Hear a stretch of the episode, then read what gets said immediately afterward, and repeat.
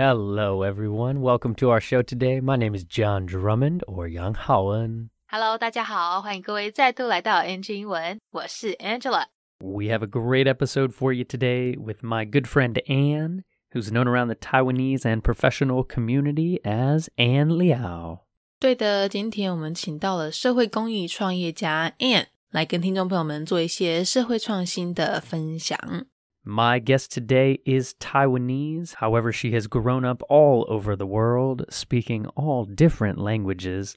She is a social entrepreneur, design thinker, educator, lover of trying new things, and so much more. So, everyone, please welcome my good friend Anne. Hey, hey, John. How's it going? What's up? And thank you so much for joining us today on NG Ingwen. Could you grace our lovely audience with what are you doing in the world? Hey, everybody. Um, I'm Anne. I'm a social entrepreneur based here in Taipei, Taiwan.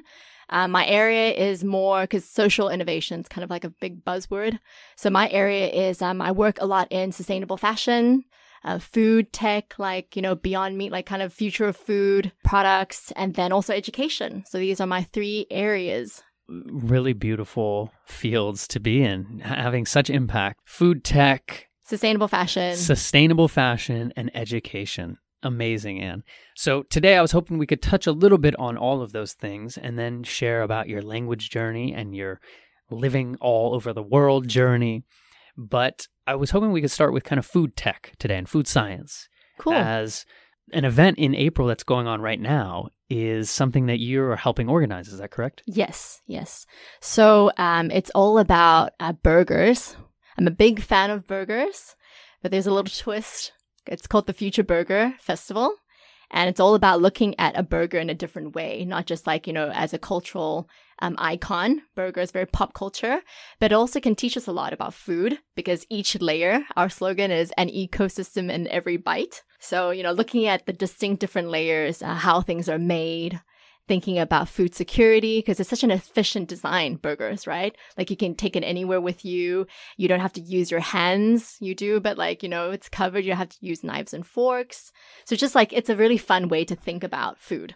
Wow, so cool to think about a burger right now. And you're so right. There's so many components of a burger. it crosses culture. Yeah, it crosses boundaries. You know like the rice bun Oh, with the right? Moss Burger. That's right. yeah yeah, Yeah, so cool. And so the future of burgers. Is that well right? yeah future burgers uh, uh, burgers to fit for the future fit for the future yeah yeah, yeah. Burgers fit for the future Yeah. is this event. yes And so can you talk a little bit about what would if somebody went to this event, what Mm. are they going to experience? hmm So the unique thing about this year, it's our first year. Um, we, even though we've been planning for like two years now, but when we're thinking about this, it was really, you know, what can we do during uh, the year that is not like veganuary?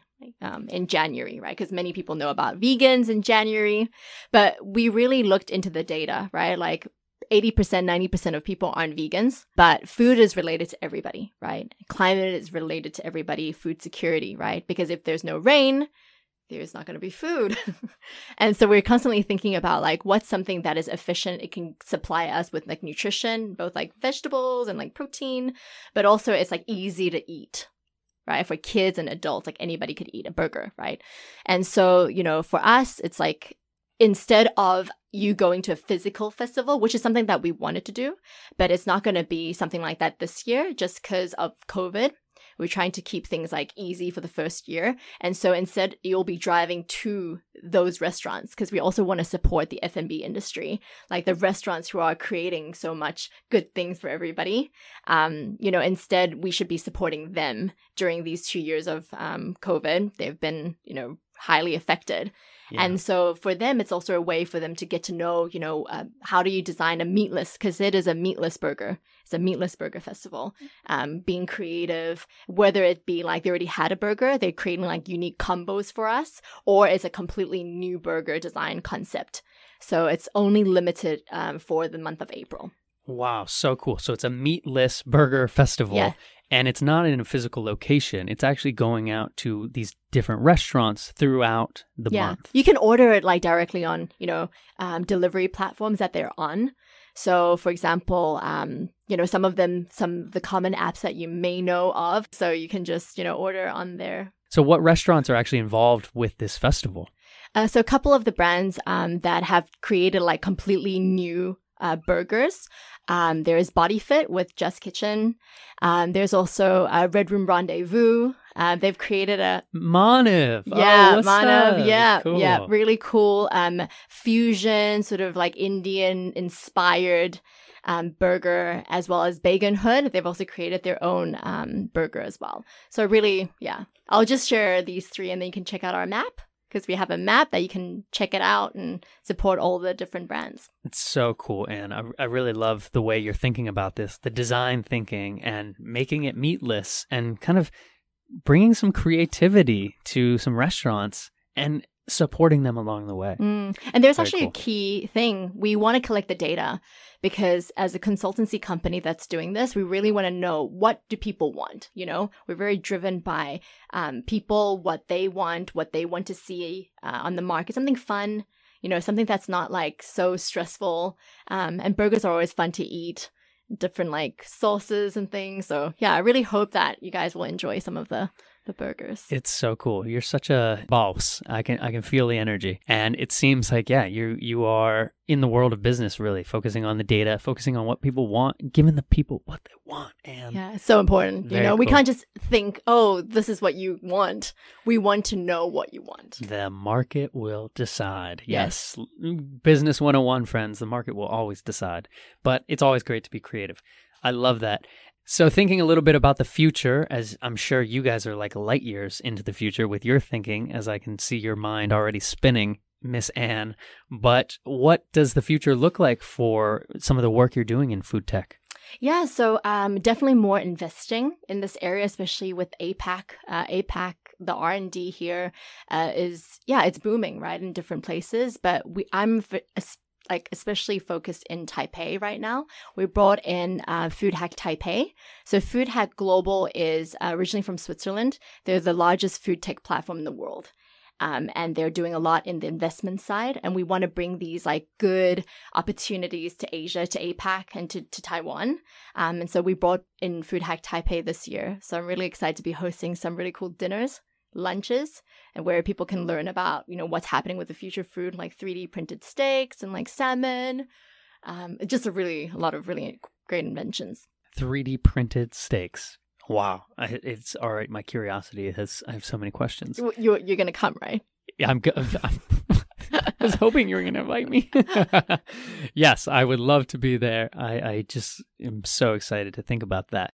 节目上半段这边一开始啊，我们来宾提到他的工作呢，主要是在做跟时尚永续发展、跟食品科技还有教育有关的社会创新。例如这几年全球不是掀起一股舒食风潮吗？越来越多人呢，为了帮助地球减碳，开始选择以植物性饮食代替传统肉类或是奶制品。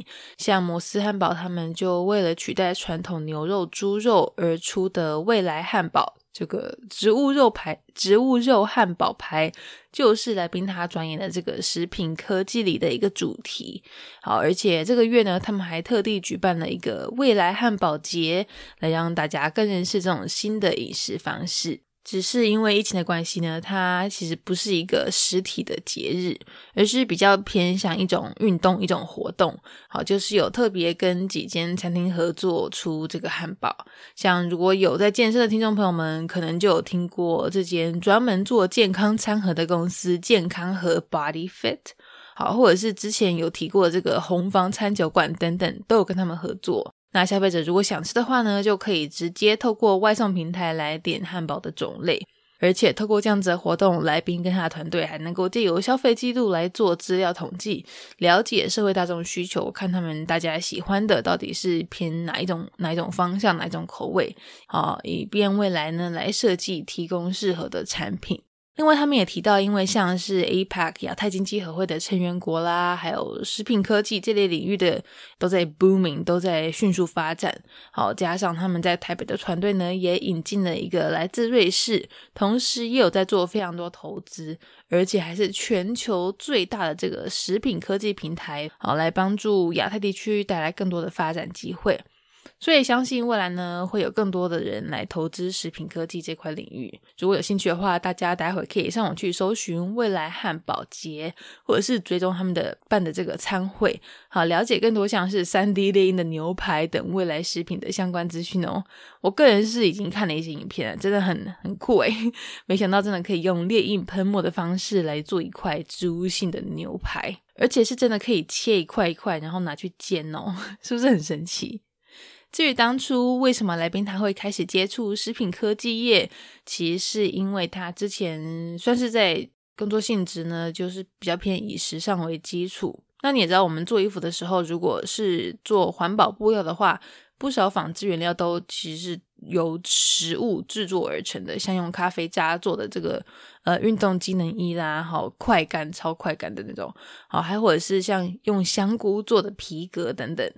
所以，时尚领域的研究开发常常都跟厨余跟我们吃的东西有密切关系，而且食物又跟我们的日常生活息息相关，所以也就让我们来宾有了一个一些改变的想法，希望可以成为把这种新科技，成为把这种呃利用厨余做衣服的发明呢发扬光大的助力，所以呢也就慢慢进入了食品科技的领域。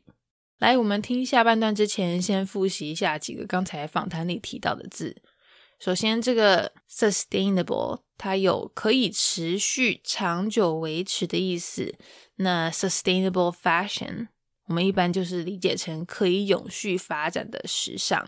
其他常见的用法还有像是永续能源 sustainable energy，还有永续农业 sustainable agriculture。再来，刚才一直提到的这个食品科技啊，我们说 food technology。或者比较口语一点的话，就可以直接说 food tech。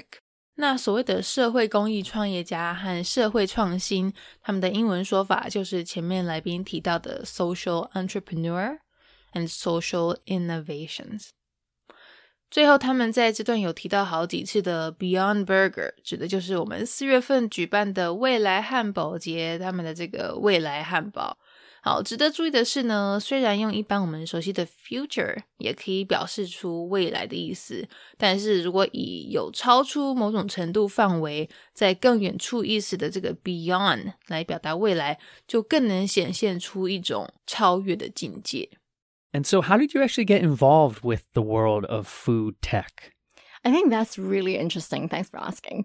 Um, so at, first I was doing education, design thinking, um, and I realized that you know within the climate space, um, food is like something that's super important, right? I was doing more fashion based things, but you start learning that with the fashion R and D, a lot has to do with food waste, turning food waste into apparel and textiles, right? We have like coffee ground um, textiles, we have like fungi, like mushroom leather, all these really cool things. And then so you know, food was just like a natural next step because it's something relative. It's a very you know, people like to talk about food, people like to eat food. So I think a lot of the impact can come from this area. And I think thank thanks to like Beyond Meat and like Omni Pork and um and Taiwan's like Sun Gift for like supporting. So Future Burger Festival is also connected to these brands. They've sponsored our, our our festival, and so you know these inventions. You just know that hey, this is the next step, right? There are so many gaps in the market that we need um, to fulfill in food. Um, so I just can't wait to like see what's gonna what's gonna happen. So cool, helping people come along on this wonderful journey with food and maybe food fashion and the way we think about food. Very, very cool. You can wear it. You can eat it. You can wear it. You can, eat it, it, You can build use things. it as art. Yeah, yeah. building materials as well. Like yeah, yeah, yeah, right. So cool. So many things. Thanks to our wonderful planet. We gotta protect it, guys. yeah, World Earth Day, guys. Yeah, coming World... up twenty second of April. That's right. Later this week is World Earth Day. So April twenty second. Mark your calendars. Do a fun post. Eat some, some future burgers.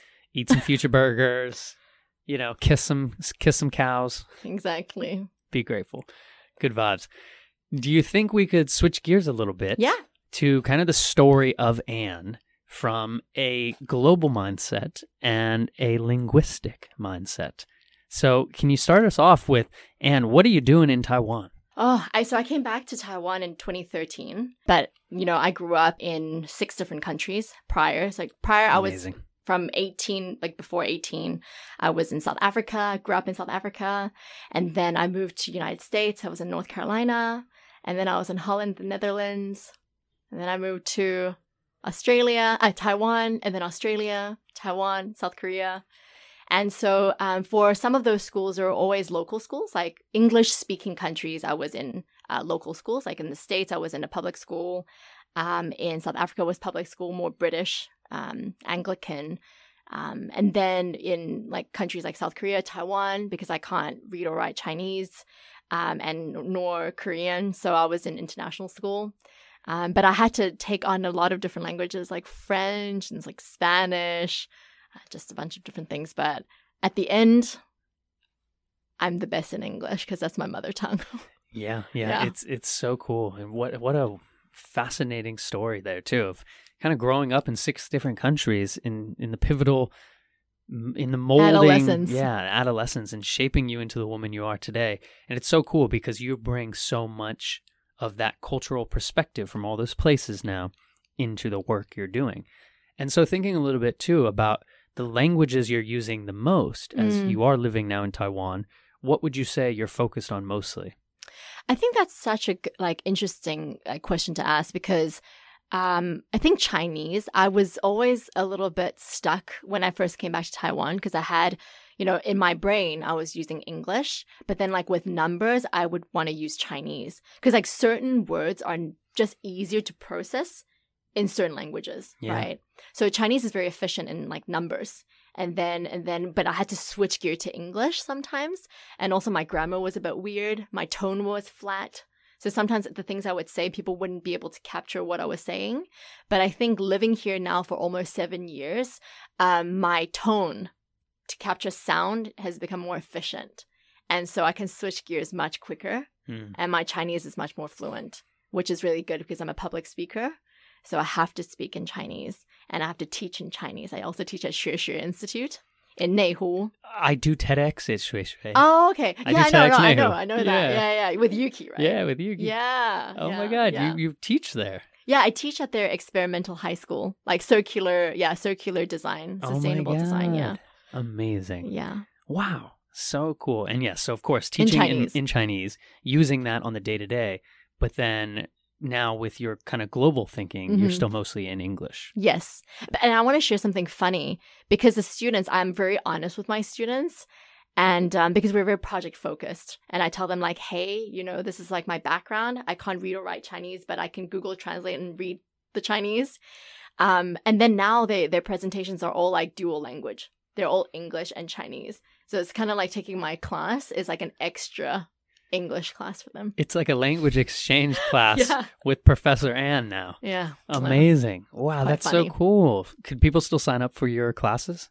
Oh, unless you're a high school student. Okay, so it's a high school level. Yeah, yeah, yeah. It's a, it's a, but I do actually want to run some like of the things that we're doing because it's so interesting. And if you guys are interested, you can also find me and tell me like, hey, you should open this class. We want to learn about sustainability in English. Then I would, I might consider if the numbers are good. I think you're gonna have some fans after this show. To be honest, I mean, I'm a big fan of and then I'll now. feed you guys future burgers, and then everybody's happy. It's a win-win. Look at you, businesswoman over here, educator, a burger eater, a meatless burger eater, future of food thinker. So many cool things.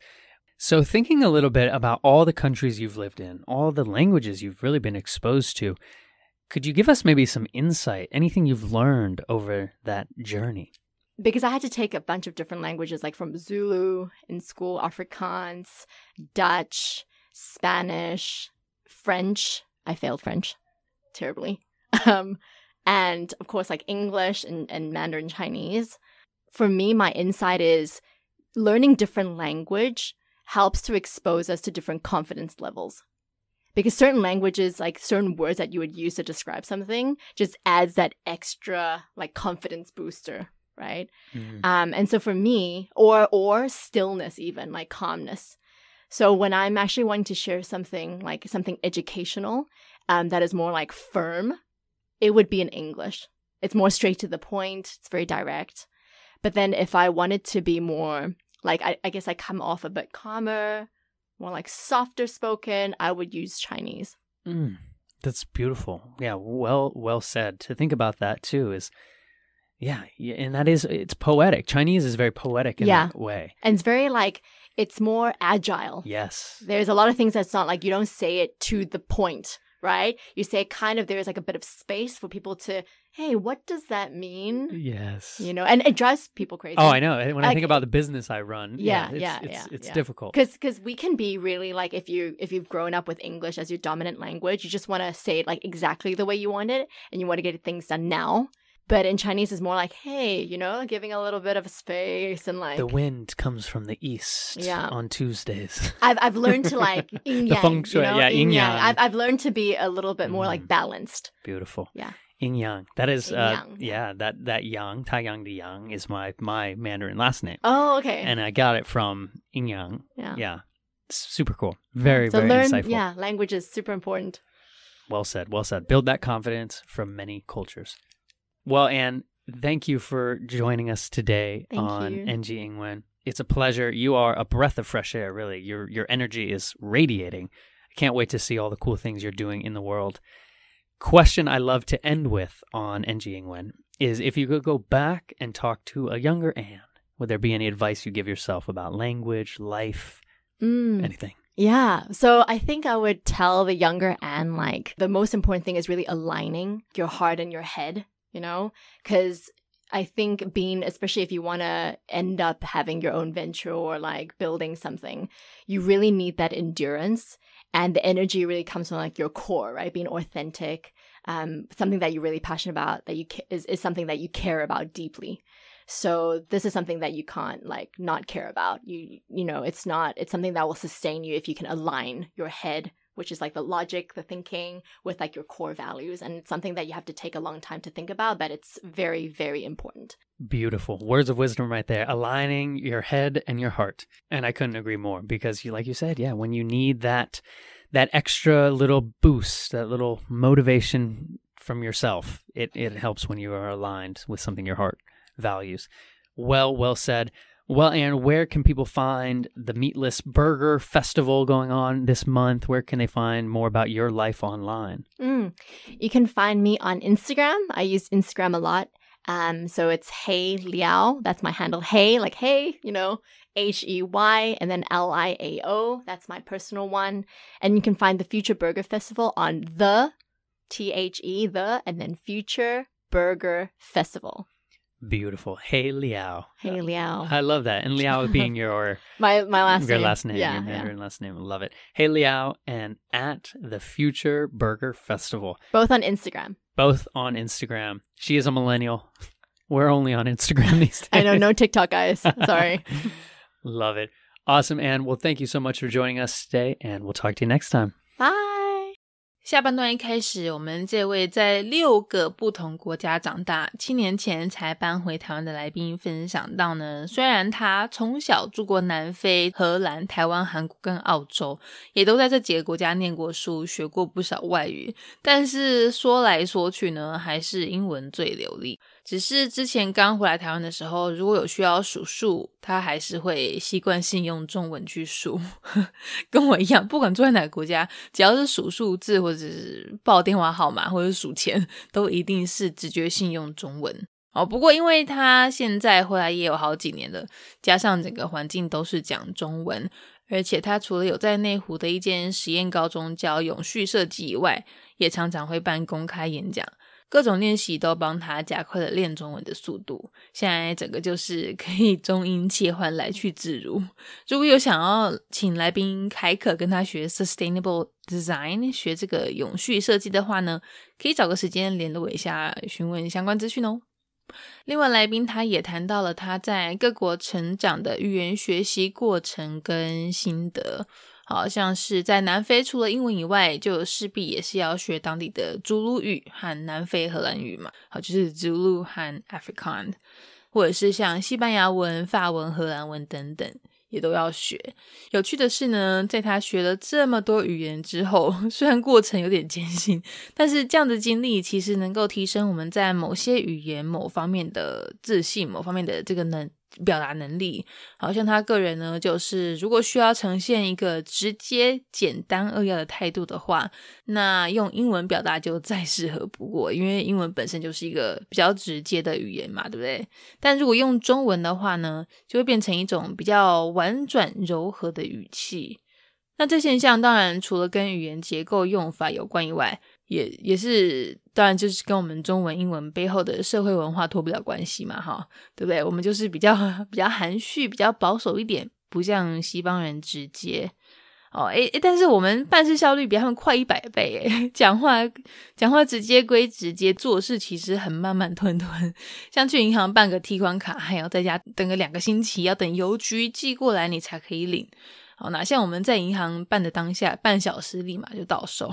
好啦，离题了，我们刚回来。最后来宾这边说到呢，他觉得，诶，很多时候不管做什么事情，最重要的就是要维持心身心灵的一致，要 align your mind and your heart，因为只有这样子才能够维持住我们的耐力，好，才有办法把逻辑思考和跟我们的核心理念长久的延续下去。结束之前，这边有一句片语跟几个道地的用法，大家来先听一下，先不要关掉节目。哎，刚才来宾说中文是一个很 agile 的语言，各位有抓到这是什么意思吗？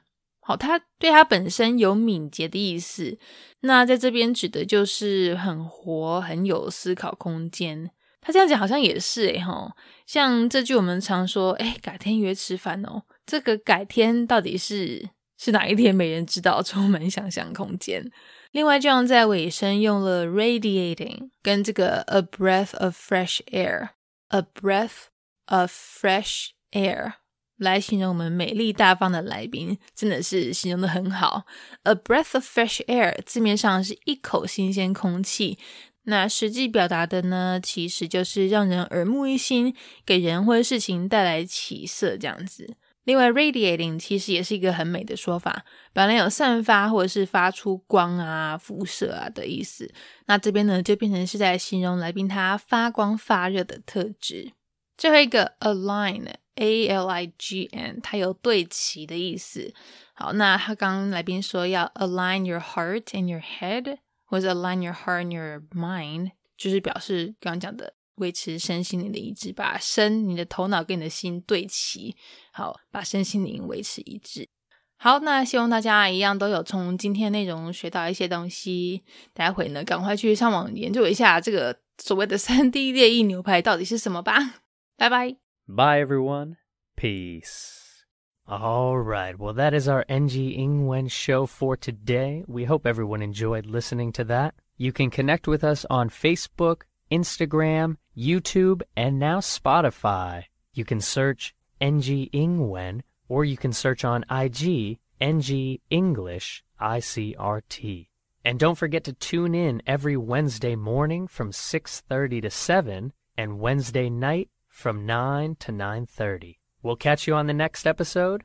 Bye bye. 好啦，今天的节目就到这边告一段落啦，感谢各位的收听，别忘了订阅我们的 Spotify 还有 YouTube 频道哦。那喜欢我们节目的话，也要记得到 Instagram 到 IG 上追踪我们哦。如果各位有什么其他问题是想要问来宾的，也请欢迎在底下留言告诉我们，我们一定会想办法帮你问到手。好啦，那就下周在空中相会喽，拜拜。